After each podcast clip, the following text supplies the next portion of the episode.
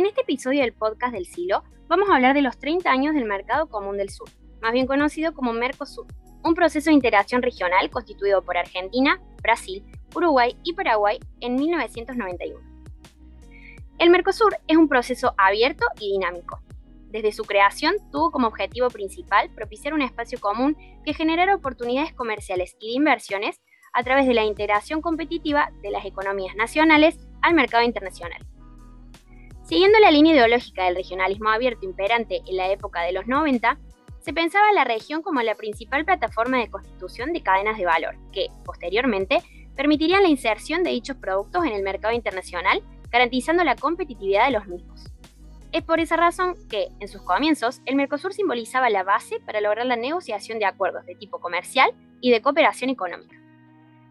Actualmente, el rumbo de este proceso regional y económico parece haberse perdido y existe poca voluntad política para retomarlo.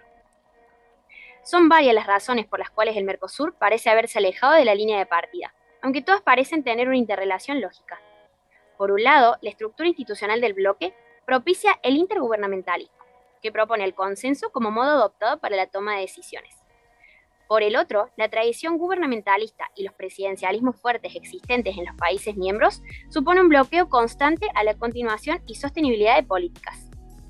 Como resultado, nos encontramos con un conjunto de países que encuentran dificultades para coordinar sus agendas de política exterior como bloque, debido a las diferencias ideológicas de los ejecutivos.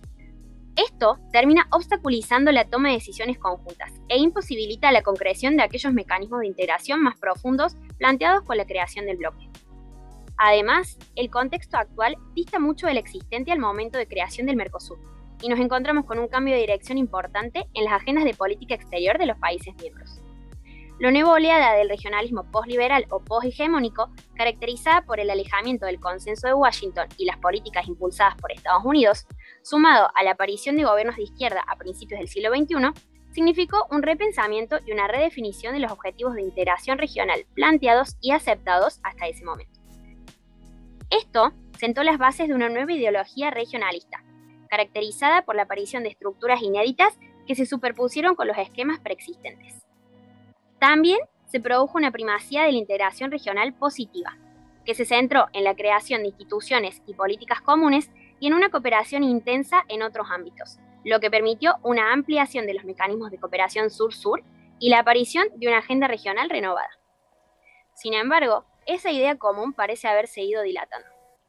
Las incompatibilidades en los niveles de regionalización de los Estados miembros del Mercosur, como así también en sus intereses y agendas políticas, llevó al alejamiento de los países de los lineamientos iniciales del bloque.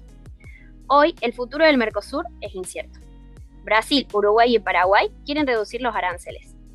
Uruguay y quizás pronto Paraguay quieren concluir un acuerdo con China. Y Brasil quiere unir fuerzas con Estados Unidos. Argentina, por su parte, quiere proteger su industria y no participar en más acuerdos de libre comercio. La última reunión virtual entre los presidentes de cada país perteneciente al Mercosur dejó algunas confrontaciones.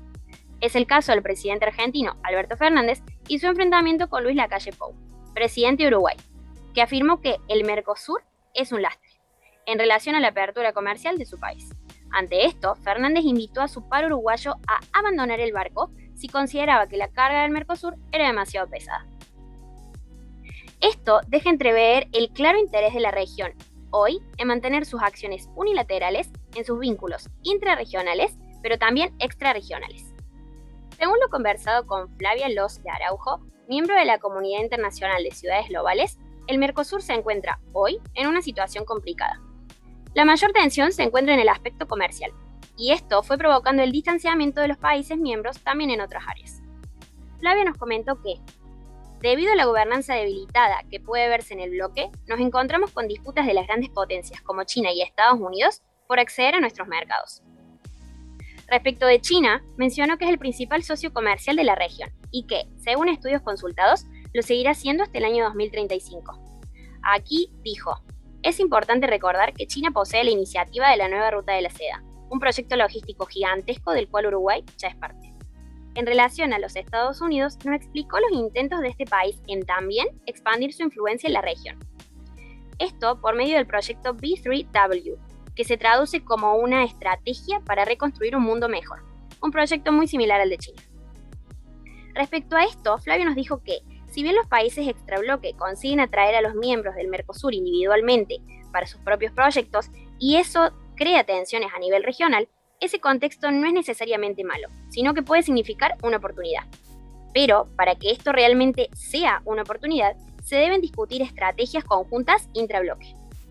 A modo de conclusión a este análisis de los 30 años del Mercosur, parece importante mencionar que el bloque regional es, aún, un proyecto que promete. En un contexto en el que se busca constantemente la negociación de las grandes potencias con los países del Cono Sur para proyectos económicos y comerciales a gran escala, las políticas comunes intrabloque son sumamente necesarias, tanto para proteger los intereses de la región como para negociar acuerdos más favorecedores.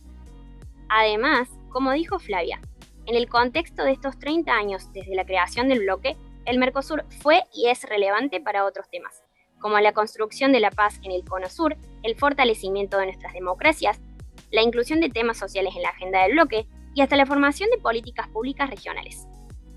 Es importante, sobre todo en este escenario post-pandemia, acortar las distancias y aumentar la cooperación regional, que es extremadamente necesaria aún después de todas las iniciativas individuales y descoordinadas que se tomaron hasta el momento.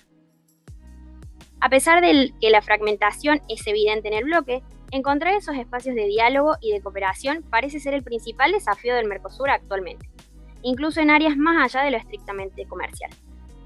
Parece una cuestión difícil, aunque no imposible, sobre todo en un contexto y con una agenda global que lo requieren como prioridad.